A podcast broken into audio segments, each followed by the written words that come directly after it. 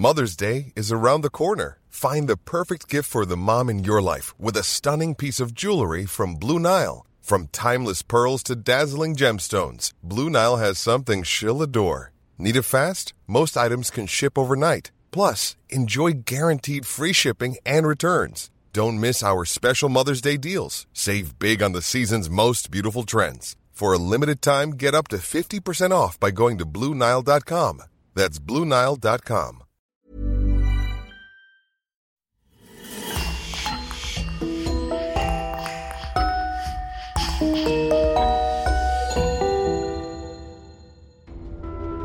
Bonjour et bienvenue à tous pour une nouvelle affaire criminelle.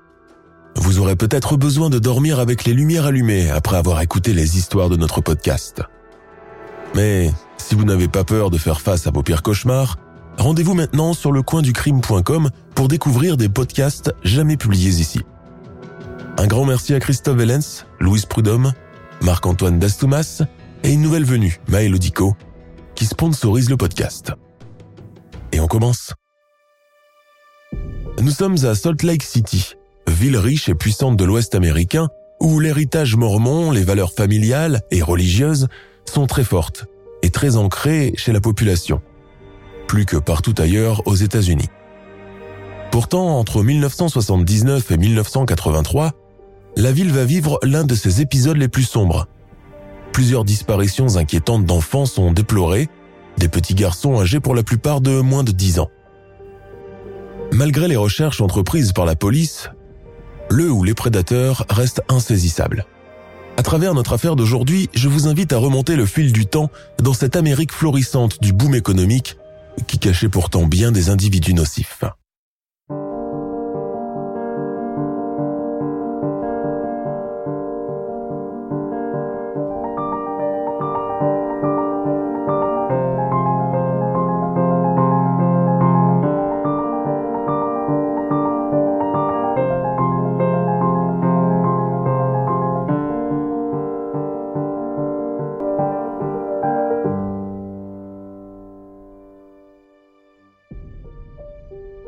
Salt Lake City est la ville principale du riche et puissant État de l'Utah, berceau fondateur de la religion mormone qui compte ici plus d'adeptes que nulle part ailleurs dans tout le pays.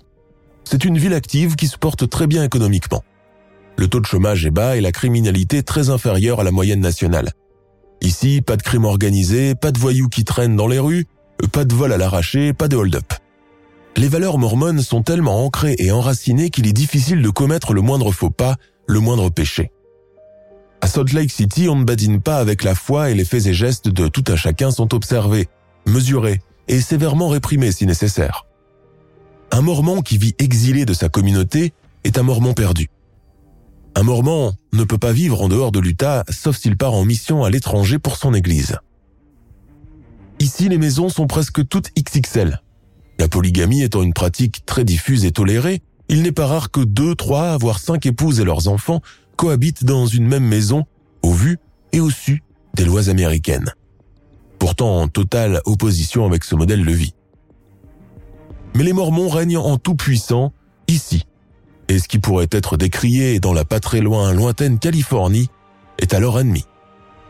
Nous l'avons compris, nous avons ici affaire à une société riche, religieuse, qui gravite autour de son église, celle de Jésus-Christ des saints des derniers jours, ceux qui ont déjà eu l'occasion de visiter l'Utah savent de quoi je parle. Mais la ville abrite aussi des familles qui sortent du carcan, des familles venues d'autres États, d'autres pays, à la recherche d'un avenir meilleur. C'est le cas de la famille Cunningham. C'est en 1965, comme beaucoup d'Écossais et d'Irlandais, que Shona et John Cunningham quittent leur pays natal pour s'installer définitivement dans le riche et prospère continent américain. Les Cunningham sont parents d'une petite fille de 15 mois. À Salt Lake City, ils trouvent une importante diaspora écossaise venant principalement de Glasgow, comme eux. Le couple se sent bien dans sa nouvelle patrie, tous les deux travaillent, et bientôt ils parviennent même à se payer la maison de leurs rêves, un joli petit pavillon dans une banlieue résidentielle. Deux autres enfants naissent aux États-Unis, Ian en 1968, puis Graham en 1970. Au début des années 80, les Cunningham déménagent et s'installent dans une plus grande maison, capables d'abriter leur famille désormais agrandie. Graham, le dernier des enfants, alors âgé de 13 ans, est un enfant vif, intelligent et très débrouillard. Il a plein de copains et prend part à beaucoup d'activités parascolaires. Camping, scoutisme, canoë, course à pied. Ses parents encouragent son indépendance mais veillent cependant à ses fréquentations. Il faut dire que Shona et John travaillent toute la journée et ne rentrent que tard chez eux. Shona, avec son métier de serveuse, a parfois des horaires insolites. Les enfants ont donc appris rapidement à compter sur eux-mêmes, à faire leurs propres repas et leurs devoirs en attendant le retour de leur maman. À l'école élémentaire que fréquente Graham, il n'est pas rare que les parents d'élèves prennent le relais des professeurs trop débordés pour emmener les enfants camper dans les montagnes de Wasatch qui surplombent la ville, ou dans les ruisseaux environnants, la région offrant ce qu'il y a de meilleur en qualité de lieux de camping et de sport lacustres, qui sont presque une institution ici. En début de soirée du 14 juillet 1983, Graham Cunningham, 13 ans, reçoit un appel téléphonique. Il décroche, parle un moment, raccroche, enfile sa veste et sa casquette et s'apprête à sortir. Shona Cunningham se souvient de ce jour. J'ai vu passer Graham en courant et je me rappelle lui avoir dit ⁇ Mais où vas-tu comme ça ?⁇ Il m'a dit ⁇ Maman, je vais à l'épicerie. Je lui ai alors seulement dit ⁇ Ne rentre pas trop tard. J'ignorais à ce moment-là que je voyais mon fils pour la dernière fois. L'épicerie Smith n'est située qu'à quelques mètres de la maison des Cunningham. Le quartier est tranquille, les voisins se connaissent et les enfants ont l'habitude d'aller et venir sans que cela n'inquiète leurs parents. Shona laisse partir son fils. Les heures passent. 19h, 21h, 22h, minuit. Graham n'est toujours pas rentré de sa course. Les boutiques ont toutes déjà fermé depuis longtemps. Quand John Cunningham rentre de son travail, il trouve sa femme dans tous ses états. C'est Graham, il n'est pas rentré. Il m'a dit qu'il allait à l'épicerie. Je n'aurais pas dû. À une heure du matin, n'y non plus, les Cunningham appellent la police. Les deux officiers qui se présentent chez eux leur disent de patienter minimum 24 heures avant de pouvoir faire quelque chose. Qui sait si l'enfant n'est pas resté dormir chez un copain et qu'il n'a tout bonnement oublié de les aviser. Shona Cunningham égrène son agenda tirent de leur sommeil tous les parents des amis de Graham, mais il n'est chez personne. Désespérée, elle supplie les agents de police d'ouvrir une enquête sur le champ. Plusieurs jours se passent depuis la disparition inquiétante de Graham Cunningham et du côté de la police, rien n'a encore été sérieusement entrepris. Les allers et retours incessants du couple Cunningham au poste sont toujours accompagnés par des ⁇ On vous appellera dès que nous aurons du nouveau sur le sujet. Nos agents s'occupent de votre cas. La vue des tableaux avec des photos d'enfants et mineurs disparus depuis les années 60 et 70 ne rassure pas davantage les parents déjà morts d'inquiétude. Shona Cunningham sait à partir de ce moment qu'il ne faut compter que sur elle-même pour faire bouger les choses et retrouver son fils. À cette époque, elle travaille en qualité de serveuse dans un restaurant français, le Bistrot, qui se trouve à quelques pas du tribunal. Du reste, le restaurant est fréquenté régulièrement par les magistrats qui viennent souvent pour leur déjeuner et dîner d'affaires. Lors d'une soirée, Madame Cunningham n'hésite pas à approcher l'un d'eux pour lui exposer son cas. Elle pleure et l'avocat la prend en pitié. Il promet de faire quelque chose et pas plus tard que le lendemain. Don Bell, un jeune enquêteur, se voit hérité de l'affaire par ses supérieurs. Lorsque le dossier atterrit sur son bureau, cela fait déjà une semaine que Graham a disparu. Son chef lui donne huit jours pour boucler le dossier. Une course contre la montre s'engage alors pour le policier qui n'a que peu d'éléments à sa disposition pour commencer ses recherches. Il décide de commencer à la source et de se documenter sur les fréquentations de Graham et ses itinéraires quotidiens. Les Cunningham lui fournissent les numéros de téléphone des amis de leur fils et rapidement un début de piste survient. Don Bell apprend par le biais de quelques garçons qui fréquentent la même classe que Graham que ce dernier projetait d'aller camper avec un autre copain en Californie. Apparemment, Graham préparait son voyage depuis le mois de janvier. Il avait même économisé un peu d'argent, gagné grâce à quelques travaux de jardinage effectués chez des voisines du quartier. Il est décrit comme un enfant sociable, débrouillard, brave, et qui a l'habitude de fréquenter tout le monde. Au fil de ses pérégrinations et de ses rencontres avec le cercle amical de Graham, l'inspecteur Bell apprend que beaucoup de camarades de ce dernier avaient annulé leur départ. Pourtant, il doit bien y avoir un organisateur derrière, les enfants étant encore trop jeunes pour mener ce genre d'expédition tout seuls. le policier décide de prendre contact avec l'adulte censé organiser le voyage en Californie. Il apprend que son nom est Roger Downs, qu'il a 32 ans et que son beau-fils, Jeff, âgé de 13 ans, est dans la même classe que le disparu. Malgré plusieurs tentatives, impossible de joindre Roger Downs. Son numéro sonne occupé en permanence. Jeff aussi demeure introuvable. La curiosité de Don Bell en est piquée. Ce tandem semble apparemment être le seul à vouloir se défiler pour ne pas répondre aux questions. La réponse à ces doutes ne se fait pas attendre longtemps. Michael Hain, un autre camarade de classe de Graham Cunningham, révèle une chose bien étrange à l'inspecteur de police. Roger Downs n'est pas le beau-père de Jeff, en fait, ils n'ont aucun lien de parenté. À partir de ce moment, l'inspecteur sait qu'il entre de plein pied sur un terrain miné. Si Roger Downs n'est pas le beau-père de Jeff, comme l'affirme ce garçon, que fait-il en sa compagnie? Où sont ses vrais parents? Et pourquoi le laisse-t-il avec cet individu? En fouillant dans les registres des renseignements généraux, le policier découvre que Roger Downs n'est qu'un nom d'emprunt, L'homme s'appelle en réalité Arthur Gary Bishop. Il est comptable et grâce à sa position, il a réussi à détourner de l'argent de la société de tourisme où il travaille, Ski Utah. Don Bell ne pousse pas plus loin ses recherches, il décide cependant de garder cette piste très près. Les huit jours qui lui ont été adjugés pour enquêter sur la disparition de Graham Cunningham se terminent sans que rien ne soit concrètement réalisé. Don Bell décide de remettre le dossier à un autre collègue, Steve McKenna. Nous sommes le dimanche 24 juillet 1983. Don Bell arrive de bon matin dans son bureau. Tout en posant son café sur la table, il entend le téléphone sonner. Don, c'est Steve McKenna. J'ai quelque chose pour toi. Dis toujours.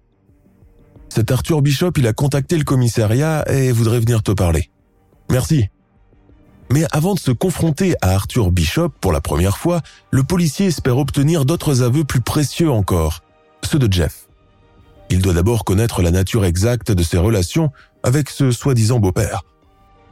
Arthur Bishop se présente le jour même dans les locaux de la police judiciaire de Salt Lake City, accompagné d'un petit garçon pâle, à la frange noire tombant sur les yeux et aux cernes marquées. Sans perdre un instant, Don Bell prend l'enfant à part dans son bureau histoire de le mettre à l'aise et de l'inciter aux confidences. Ce n'est pas une mince affaire. Les premières minutes se passent dans le silence. Jeff reste muet, les yeux rivés sur le bord de la table, jouant de ses jambes sous la chaise et détournant le regard dès qu'il sent celui du policier sur lui. Don Bell se souvient de lui ainsi. C'était un enfant bizarre. Oui, c'est l'impression qu'il m'a fait. Un enfant bizarre et complètement perdu. Il parlait correctement, répondait à toutes les questions et, pendant tout le temps où je le questionnais, il appelait Bishop papa. Je lui ai alors posé la question fatidique. Jeff, tu aimes ton papa, n'est-ce pas? Oui. Et lui, il t'aime? Oui. Pour le policier, cet échange continue à être de plus en plus bizarre. Jeff, qui se refuse toujours à le regarder dans les yeux, garde les bras étroitement croisés sur sa poitrine. Don Bell comprend que c'est bien plus délicat qu'il ne le pensait. Il baisse alors légèrement le ton pour lui demander. Jeff, regarde-moi, n'aie pas peur. Tu peux tout me dire à moi, d'accord? Depuis combien de temps ton papa abuse-t-il de toi? Jeff fait un mouvement de recul et Belle comprend enfin qu'il a visé juste. Un silence s'abat dans le bureau, qui paraît une éternité pour le policier. Le petit garçon finit par dire d'une petite voix « Depuis toujours ». Don Bell sort profondément bouleversé de cette entrevue. À partir de ce moment, l'affaire prend une toute autre tournure parce qu'il n'est plus question de détournement de fonds et d'escroquerie professionnelle, mais bien d'une sombre affaire de pédophilie. Qui est donc cet individu assis tranquillement dans la salle d'attente du poste de police? Don Bell doit le faire parler et vite. L'idée selon laquelle Bishop s'en serait prise à Graham Cunningham commence à l'obséder. Arthur Bishop, alias Roger Dance, est imperturbable. Petit, carré, de bonnes joues, un air affable et souriant, il ressemble à un professeur de mathématiques, avec ses grosses lunettes et son veston à carreaux. Sous couvert d'un interrogatoire de routine, l'inspecteur Don Bell actionne le magnétophone pour enregistrer le suspect. Il commence à poser des questions à Bishop, les mêmes posées à tous les adultes que connaissait Graham. Quand avez-vous parlé à Graham pour la dernière fois Oh, je pense en milieu de semaine dernière. Mais L'individu tergiverse, tourne autour du pot, Bell décide de changer de tactique et d'attitude, devenant plus agressif, plus rentre-dedans. Mais cela n'a pour effet que rendre Arthur Bishop plus nerveux qu'il ne l'est déjà. J'ai commis l'erreur de lui dire ⁇ Je sais que vous n'êtes pas Roger Downs. Je sais que vous êtes un imposteur, monsieur Bishop. À ce moment-là, j'ai pensé qu'il allait vouloir tout arrêter, se taire et ne parler qu'en présence d'un avocat, comme le stipule la loi américaine. Mais étonnamment, il a accepté de continuer l'interrogatoire. Bishop refuse néanmoins d'être enregistré. Le policier lui déclare alors que le cas échéant, il sera obligé de l'arrêter et lui mettre les menottes au poignet. Comprenant qu'il n'obtiendra rien en lui forçant la main, Don Bell réfrène son élan et penche cette fois-ci pour la négociation. Avec beaucoup de diplomatie, il tente de persuader le suspect de se laisser enregistrer, proclamant que même sans magnéto, il a toujours la possibilité d'écrire manuellement sa déposition. Mais Arthur Bishop s'entête et refuse de céder face à l'insistance du policier. Vous craignez que je fasse écouter vos témoignages à la presse? Mais non, voyons. Mais quelle idée À cet instant, le front d'Arthur Bishop commence à se dérider. Au bout d'une heure, il accepte finalement de se laisser enregistrer. Don Bell commence à lui parler de Graham Cunningham, de sa mère qui le cherche partout et qui est au désespoir depuis plusieurs jours sans nouvelles de lui, de ses propres craintes à lui, qu'il ne soit blessé ou séquestré quelque part par un maniaque. Arthur Bishop croise les doigts, baisse la tête, semble vouloir chercher ses idées, et c'est là que l'incroyable se produit. Après avoir écouté le policier, il déclare d'une voix incroyablement sereine Graham n'est pas blessé, il est mort. Dunbell se redresse sur sa chaise. Et comment savez-vous qu'il est mort Parce que c'est moi qui l'ai tué. L'inspecteur Dunbell ne le sait pas encore, mais il vient à l'instant même de mettre fin à une cavale criminelle de cinq longues années, durant laquelle Bishop est passé aisément à travers les mailles du filet, sans s'inquiéter à un seul moment d'être pris sur le fait. L'inspecteur Dunbell sent que la soirée sera longue et qu'il faut s'armer de beaucoup de patience pour venir à bout de cette affaire que les circonstances lui ont remis entre les mains. En face de lui, Arthur Bishop termine lentement son café et refuse la cigarette tendue par l'inspecteur Steve McKenna. Je suis mormon, merci, mais je ne fume pas. Une heure plus tard, Arthur Bishop passe aux aveux et remonte la chronologie des événements. La police découvre que Graham Cunningham est la dernière victime en date. Arthur Bishop a laissé plusieurs cadavres sur sa route, tous des petits garçons trop confiants, ayant du mal à trouver leur place au milieu de leur fratrie, et beaucoup trop innocents pour déceler son instinct de prédateur sexuel, habilement dissimulé sous une physionomie joviale et bienveillante. Mon nom entier est Arthur Gary Bishop et je suis né le 29 septembre 1951 à Inclay. On m'appelle parfois Robert Downs, parfois Lynn Jones, ça dépend. Mais c'est vrai que je préfère Arthur, ça fait nettement plus distingué. La vie d'Arthur Bishop commence donc sous les cieux de Hinckley, une importante commune de l'Utah entourée par les canyons et le désert. Il est l'aîné d'une fratrie composée de cinq autres garçons. La famille est très pratiquante. Bishop grandit dans la ferveur religieuse familiale et communautaire, entouré d'interdits. Les Mormons ne fument pas, ne boivent pas, ne consomment pas de café et des règles vestimentaires strictes sont appliquées pour filles et garçons séparés d'ailleurs dès leur plus jeune âge pour que chacun soit élevé selon les us et les coutumes qui incombent à leur sexe. En tant que mormon, Arthur est élevé en qualité de saint des derniers jours, comme le préconise son église. Il s'illustre très vite parmi les scouts où il obtient le grade le plus prestigieux, Eagle Scout. À l'âge de 19 ans, il s'envole aux Philippines pour aller porter la bonne parole de son église dans cette île du Pacifique, autrefois bordel très prisé par les Marines américains où la luxure ne fait pas défaut. En tant que missionnaire, Bishop est chargé de convertir le plus d'adeptes possible, vantant les avantages à intégrer l'Église de Jésus-Christ des saints du dernier jour. Obtenir un visa américain et une green card sans embâge, avoir rapidement un logement, bénéficier de facilités de crédit, vivre dans une communauté bienveillante où la solitude n'existe pas et où personne ne craint de se retrouver un jour sans ressources matérielles l'église mormone est immensément riche, etc. Le conte de fées miroité par Bishop à la population philippine aux prises avec les difficultés du quotidien n'en est que plus alléchante. Beaucoup de convertis débarquent avec lui aux États-Unis l'année suivante. À son retour dans l'Utah, Bishop, qui s'est spécialisé en comptabilité, obtient son diplôme secondaire du Stephen Inager College. il obtient son premier poste chez un concessionnaire de voitures. Jeune homme petit, ventripotent, très sérieux pour son âge, dépourvu de charme physique, il flatte néanmoins par ses bonnes manières, sa voix engageante et douce, son langage soutenu, son habileté à venir en aide aux personnes qui le lui demandent. Bishop est ce genre de personne capable de trouver une solution à tout problème. Et puis, l'inattendu se produit. Le jeune comptable est accusé avec preuves à l'appui par son patron d'avoir détourné la somme de 8714 dollars. Outre le délit, le vol est décrit comme un ultime péché chez les Mormons. Quand ses parents et ses proches apprennent la nouvelle, ils tombent des nues. Persuadés qu'il y a une erreur quelque part, Arthur, le bon et dévoué Arthur, serait tout bonnement incapable d'un tel acte. Il est beaucoup trop droit et honnête pour cela. Mais le patron reste sur ses positions, et Bishop doit essuyer l'humiliation de passer devant une cour de justice pour répondre de son acte. Le verdict tombe. Il est condamné à 50 ans de prison avec sursis, avec la promesse de restituer la somme de 8714 dollars à son patron avant échéance. Bishop promet de le faire. Pourtant, lors de l'audience pour sa libération conditionnelle, Arthur Bishop ne se présente pas à la cour et préfère s'envoler pour Salt Lake City afin de commencer une nouvelle vie. Son départ, dont il n'a parlé à personne, est vécu comme une trahison par sa famille et sa communauté. Pour cet ultime acte de rébellion, il est officiellement excommunié de l'église mormone et il lui sera formellement interdit d'y remettre les pieds. Contrairement à Hinckley, Salt Lake City est une grande métropole rutilante, où le luxe ostentatoire des maisons aux allures de château cohabite avec l'architecture gothique de l'église.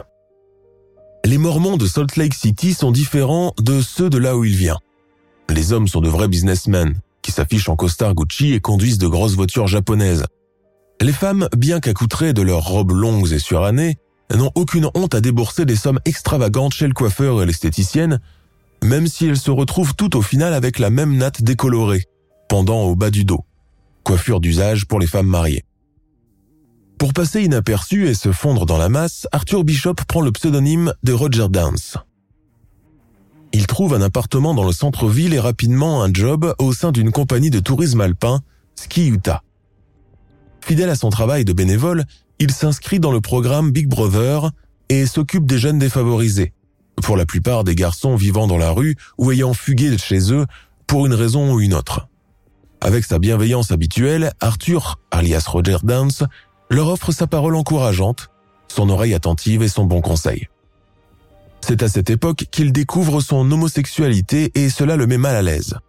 Il essaye de se persuader du contraire, va jusqu'à fréquenter en cachette pendant un moment des bars de gogo danseuses et lire des magazines porno, rien n'y fait, les femmes ne l'attirent pas. Dans le cadre de son travail de bénévole, il se met à fantasmer sur ses jeunes protégés sans jamais oser aller plus loin, de peur de se faire dénoncer. Pour assouvir ses pulsions, il lui arrive de profiter du moment de la douche dans le foyer pour s'immiscer dans les vestiaires et espionner les garçons dans leur plus simple appareil. De retour chez lui, il se masturbe beaucoup, Bientôt cette activité clandestine ne lui suffit plus, il veut expérimenter la chose concrètement. Dans le quartier où il habite, Bishop devient rapidement très populaire auprès des enfants, surtout les petits garçons qu'il traite avec une indulgence et une sollicitude toute particulière. Certains commencent même à se rendre chez lui pour chercher des bonbons, des bandes dessinées ou des jouets qu'il leur offre généreusement. Les parents et les voisins voient même en ce Roger Downs un homme digne de confiance et un membre très respectable de leur communauté religieuse. Le soir, assis tout seul face à son plateau repas et ses démons, Arthur Bishop rumine pourtant bien d'autres choses. Nous sommes le 14 octobre 1979. La saison automnale à Salt Lake City commence à se faire sentir. Alonzo Daniels, 4 ans, joue tranquillement dans la cour de son immeuble. Quand il lève les yeux, il voit face à lui un homme bedonnant portant de grosses lunettes et affichant un sourire plein de bonté. Tu veux qu'on aille ensemble chercher des rises? Chocolat? Oh oui, je veux bien, monsieur. Pas besoin d'aviser ta maman, c'est notre petit secret à toi et à moi. D'accord? Alonso hoche la tête joyeusement. C'est un enfant métis. Son père est américain et sa mère mexicaine. L'homme lui tend la main, il quitte le bâtiment et bientôt le quartier. Quand sa mère descend le chercher en bas de l'immeuble pour le dîner, elle ne le retrouve pas. Elle questionne les voisins mais personne ne l'a vu. La police est avisée. Roger Downs, dont l'appartement n'est situé qu'à quelques mètres de celui des Daniels, est interrogé par la police dans le cadre des interrogatoires de routine menés auprès des voisins de ce genre d'investigation. Il en ressort libre et sans éveiller le moindre soupçon. Faute de pistes et de témoins oculaires, les recherches pour retrouver le petit Alonso sont finalement abandonnées par la police. Personne ne se doute alors que le gentil voisin à lunettes a déjà un cadavre dans son placard. Et vous l'avez assommé, c'est bien cela? demande l'inspecteur Dunbell. Oui, répond Arthur Bishop. Avec un marteau? Oui. Où avez-vous mis le corps par la suite? Je l'ai caché dans une pièce de mon sous-sol, puis je l'ai déplacé ailleurs à Fort Cave, un coin vallonné. Le magnétophone en est à son deuxième enregistrement. Nous sommes le 9 novembre 1980.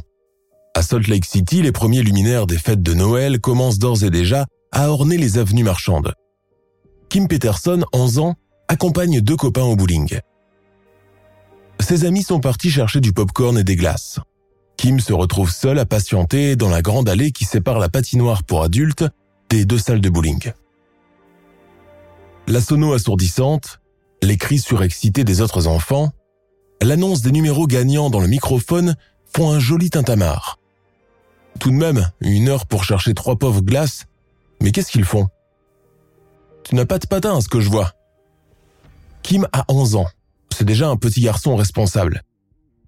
Oui, il le sait. On lui a déjà recommandé de ne pas parler aux inconnus. Pourtant, cet homme a l'air tellement bienveillant qu'il ne peut pas résister à l'envie de lui parler. Non, en fait, je vais emprunter ceux d'un copain. Ne vous inquiétez pas pour cela, merci monsieur. Et qui te dit que tu ne pourras pas aller sur la patinoire avec des chaussures toutes neuves? Je n'en ai pas, et puis je n'ai pas d'argent alors. Et si je te dis que je peux t'en acheter, les accepteras-tu? Les yeux de Kim se mettent instantanément à briller. Puis il se rappelle les recommandations de sa mère, fait une moue triste, reprend un air assuré et remercie le bon samaritain sans trop montrer qu'il meurt d'envie de posséder une nouvelle paire de patins. On voit bien que tu as été bien éduqué, petit. Tu sais, j'étais comme toi, j'obéissais toujours à ma maman.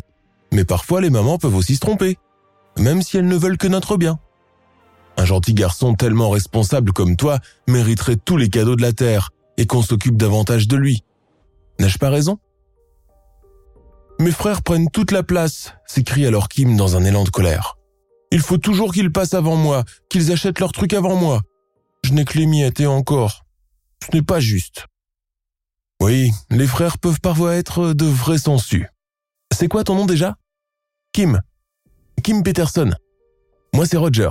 Top là. Maintenant, allons faire un tour dans ce centre commercial pour voir s'il y a quelque chose qui pourrait te faire plaisir. À leur retour, les deux amis de Kim font le tour du bowling et de la patinoire sans retrouver sa trace. Les parents puis la police finissent par arriver. À une époque où les caméras de surveillance ne sont pas encore légion, difficile de reconstituer l'itinéraire d'un enfant perdu.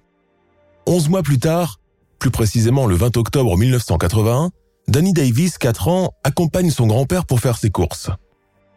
Pendant que le vieil homme fait ses emplettes, Danny, c'est un habitué du lieu, il en connaît le moindre recoin, quitte le sillage de son aïeul pour aller dans le rayon des jouets. C'est là qu'il fait la rencontre d'un homme qui lui propose de lui acheter un avion télécommandé et une figurine de soldat. Le petit garçon suit l'homme jusqu'au parking et monte dans sa voiture. Au moment de payer à la caisse, le grand-père de Daniel lève la tête pour le chercher et ne le retrouve pas dans les rayons. Rapidement, la boutique tout entière se met en quête de l'enfant, cherche dans chaque recoin, même dans l'arrière du magasin réservé d'habitude au stockage de la marchandise. Pas de traces de Danny. La police arrive, prend son signalement, fait le tour de la ville sirènes hurlantes pendant toute la journée et une partie de la soirée sans résultat. Danny a été happé par le prédateur à lunettes. Dans la ville de Salt Lake City, il ne se passe à présent plus une journée sans que l'une des trois affaires de kidnapping ne soit évoquée, Certains commencent même à douter qu'il y ait un fil conducteur entre les trois disparitions de garçons, même si espacées. Les campagnes de sensibilisation à cet égard commencent à devenir importantes et constituent une heure à part entière avant le début et la fin de chaque cours. Ne pas suivre un inconnu, même s'il est gentil, même s'il vous sourit, même s'il offre des friandises, argent ou jouets, même s'il vous demande de l'aide. fuyez, le cas échéant, et avisez le premier agent de police que vous croiserez. Ne cesse de matraquer les maîtresses dans chaque salle de classe de Salt Lake City. Vous avez lu les nouvelles, monsieur Downs? Il paraît que l'enfant a été kidnappé sous le nez du grand-père. C'est pour cela que je dis toujours que les enfants en bas âge ne doivent jamais quitter les jupes des mamans. Vous allez un peu fort, Madame Jones, dit en souriant Roger Downs. Et je vais vous prendre une boîte de lait 0%. Ah, plus de lait chocolaté, monsieur Downs. On veut perdre du poids. On veut plaire à quelqu'un. Dites-moi une fiancée en vue. Si vous la choisissez pour moi, je dis pas non, Madame Jones. Arthur Bishop quitte la supérette avec le journal plié sous l'aisselle. Le visage du petit Danny Davies y figure en première page dans la section Disparitions inquiétantes. Nous sommes le 22 juin 1983. Dehors, il fait un temps superbe. Pour ses 6 ans, Troy Ward vient de recevoir une paire de bottes de cow-boy sur mesure à talons en bois qu'il arbore fièrement sur le plancher de sa grand-mère. C'est l'un des meilleurs cadeaux qu'il n'ait jamais reçus. Auparavant, on lui offrait ce qu'on pouvait. Les Ward sont pauvres et la mère de Troy, qui est divorcée, subsiste avec ses enfants grâce aux chèques repas et aux activités sociales de l'église locale. Pour les six ans de Troy, son aîné, elle a vidé ses économies pour lui faire plaisir. Le goûter d'anniversaire n'ayant lieu qu'en fin d'après-midi, Troy Ward passe toute sa journée à gambader dans les allées qui séparent la maison de sa mère de la grande route. Contrairement aux autres, Troy Ward est venu vers moi de lui-même et m'a proposé son aide pour trouver mon chemin. Vous cherchez le chemin qui mène au puits artésien? C'est bien ça, monsieur. Blond, souriant, de ses dents rongées par les caries, vêtu modestement, hormis ses bottes de cow-boy qui font diversion, Troy Ward monte volontairement dans la voiture de Roger Downs pour l'accompagner jusqu'à destination. Downs comprend par son attitude et son accoutrement qu'il est issu d'un milieu où les ressources financières sont rares et où son absence peut passer aisément inaperçue. La mère devant être sûrement occupée alors qu'il est avec le reste de sa marmaille, ou être au contraire une alcoolique dépressive, quittée par son mari, de celle que l'Église mormone a déjà condamnée à la damnation éternelle. L'enfant n'a que la peau sur les os. Il n'a jamais vu de dentiste et son hygiène est douteuse. Pendant tout le trajet, il est pourtant tout sourire. Troy ne fête pas son anniversaire ce soir et n'est pas revenu au sein de sa famille. Les circonstances de la rencontre avec le garçon du couple écossais, Graham Cunningham, sont différentes des précédentes. Roger Dance fait la connaissance d'un certain Jeff, issu d'un foyer éclaté, lors d'un tournoi de scouts dans les montagnes de Wasatch. Ce jour-là, le garçon est accompagné par Graham. Et rapidement, le courant passe entre les deux garçons et le faux accompagnateur qui a d'autres idées en tête. Pourtant, autour d'eux, personne ne soupçonne la moindre chose. Pour les autres enfants de la classe, Roger Downs est le mari de la mère de Jeff qu'il appelle d'ailleurs toujours papa en public. De son côté, la direction de l'école n'a jamais cherché à en savoir davantage sur son compte. Fort de son expérience d'ancien Eagle Scout, Bishop a même réussi à s'incruster dans le club qui s'occupe d'organiser les excursions, dans l'espoir de rencontrer davantage de garçons. Pour une raison ou une autre, pourtant, beaucoup de camarades de Graham et de Jeff ont tendance à le fuir, ayant sûrement remarqué son attitude déviante et un peu trop suspecte. Mais même si les plus aguerris ont pu percer quelque chose dans son comportement, aucun n'ose en parler à qui que ce soit et surtout pas aux parents. En janvier 1983, Roger Downs annonce aux deux amis qu'il souhaite les emmener en voyage en Californie. Un road trip à trois le long de la côte jusqu'à Hollywood. Graham est surexcité d'entreprendre son premier voyage de grand sans ses parents et ses frères et sœurs. Il s'entend bien avec Monsieur Downs qui, contrairement à papa, n'est pas ronchon, ne compte pas ses sous et ne rouspète pas pour un oui ou pour un non. Il parle toujours calmement et ne se met jamais en rogne, même quand lui et Jeff se disputent ou font des bêtises. L'attitude malsaine du prédateur et sa capacité à les manipuler fait qu'il leur arrive à présent de se disputer son affection, jaloux l'un de l'autre, toujours en perpétuelle concurrence pour attirer son attention. Même si Roger Downs s'est proposé généreusement de régler les frais du voyage californien, Graham veut emmener avec lui de l'argent de poche. Pendant des mois, il tond les pelouses des voisins, effectue les courses pour les voisines âgées et réussit à constituer un petit pactole environ 200 dollars. Dans la soirée du 14 juillet 1983, Roger Downs appelle Graham chez lui. Il lui a auparavant recommandé de rester près du combiné pour ne laisser à personne l'occasion de répondre à sa place. En quittant la maison familiale pour rejoindre le prédateur planqué chez lui, Graham ment à sa mère et prétend aller faire une course à l'épicerie. En arrivant chez Roger Downs, Graham découvre que Jeff n'est pas là. Rapidement, les choses dégénèrent. Arthur Bishop veut lui enlever ses vêtements pour le prendre en photo, mais Graham s'y oppose avec force, avant de finalement se laisser convaincre avec la somme de 100 dollars s'il garde le silence et ne parle à personne de la séance photo. Après avoir fini son shooting, Arthur Bishop assomme l'enfant avec un marteau puis immerge son corps dans une baignoire remplie d'eau à rabord. Jeff, caché derrière une porte, a assisté à toute la scène, pétrifié de terreur. J'avais un marteau à proximité. Pendant qu'il se rhabillait, je lui ai fracassé le crâne avec. Il a rendu l'âme tout de suite. Le lendemain de ses aveux, Arthur Gary Bishop conduit les inspecteurs Dunbell, Steve McKenna et la police dans la section Cedarford du comté de l'Utah. Là, il retrouve les restes d'Alonzo Daniels, Kim Peterson et Daniel Davies, kidnappés dans une épicerie alors qu'il accompagnait son grand-père. Quelques kilomètres plus au sud, à Big Cotton Creek, Bishop indique à la police les tombes où ont été ensevelis les corps de Troy Ward et de la dernière victime en date, Graham Cunningham. Durant tout le temps qu'a duré son réquisitoire, Arthur Bishop est allé en ordre décroissant, parlant d'abord de ses meurtres les plus récents avant d'évoquer les plus anciens. Entre le meurtre de Troy Ward et celui de Cunningham, il n'y a eu qu'un mois d'intervalle. Durant l'enquête, la police découvre que Bishop a utilisé un pseudonyme autre que celui de Roger Downs. Pendant un moment, il s'est fait appeler Lynn Jones, et sous cette fausse identité, il a détourné la somme de 10 000 dollars d'un employeur récent, avant de voler son propre dossier personnel du bureau de ce dernier et mettre les voiles. Pour ce délit, une main courante a été déposée contre lui sans résultat. En tout, l'inspecteur Dunbell enregistre plus de 4 heures de confidence de Bishop, souvent décousu mais récité avec un ton toujours égal et une voix posée et monocorde où ne transparaît aucune émotion, aucune nervosité. Outre les cinq meurtres, Bishop avoue avoir abusé sexuellement d'au moins une cinquantaine de garçons alors qu'il travaillait dans un foyer de Big Brother. Certains adolescents acceptaient parfois de coucher avec lui et de se prendre en photo nue contre de l'argent ou des promesses d'embauche. Malgré les sollicitations de la police, aucun n'a voulu témoigner lors du procès. Le procès du prédateur de Salt Lake City s'ouvre le 27 février 1984, mobilisant au passage toute la presse écrite et les chaînes de télévision de l'Utah et du reste du pays. Au terme de trois semaines d'audience sans discontinuer, le verdict d'Arthur Bishop tombe, reconnu coupable de cinq chefs d'accusation, de meurtre et enlèvement aggravé. Il est condamné à mort. Son avocat qui espérait la perpétuité pour son client, avec les remises de peine, cela peut aboutir à une peine maximale de 30 ans, quitte la salle de son côté sous les huées et les menaces. Dans les couloirs de la mort, Arthur Bishop revient pendant un moment à la religion. Il passe le plus clair de son temps à rédiger des lettres adressées pour la plupart à des juges. Il y explique ses pulsions incontrôlables. Il évoque son homosexualité latente et son amour des petits garçons. Pendant un temps, il songe à commencer un travail laborieux de rédaction de mémoire, qui ne verra d'ailleurs jamais le jour.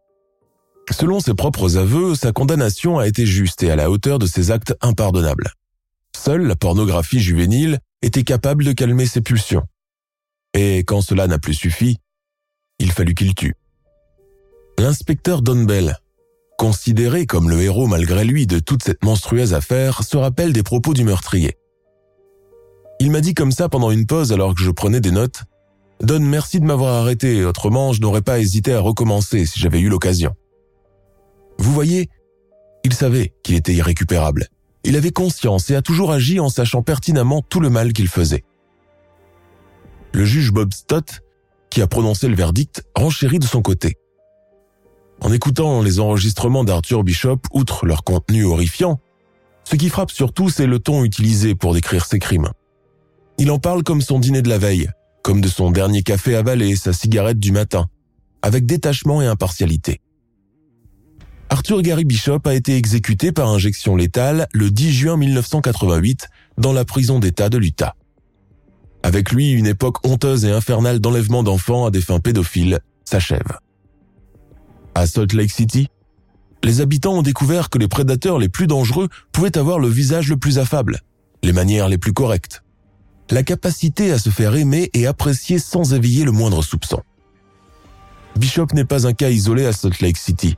La ville des Mormons a connu indépendamment un autre criminel du même calibre, même si c'est dans un tout autre registre, mais tout aussi charismatique et vénéneux, le serial killer Ted Bundy.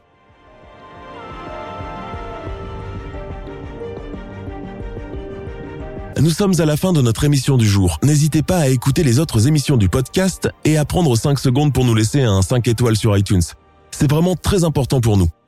Vous pouvez aussi vous abonner pour ne pas rater les prochains épisodes et nous suivre sur Facebook pour nous en proposer de nouveaux. Merci et à bientôt.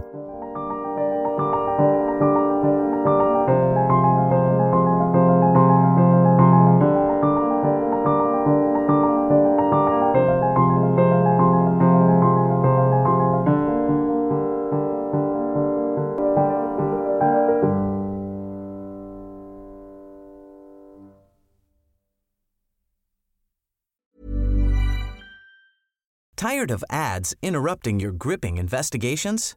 Good news. Ad-free listening is available on Amazon Music for all the music plus top podcasts included with your Prime membership. Ads shouldn't be the scariest thing about true crime. Start listening by downloading the Amazon Music app for free or go to amazon.com slash true crime ad free. That's amazon.com slash true crime ad free to catch up on the latest episodes without the ads.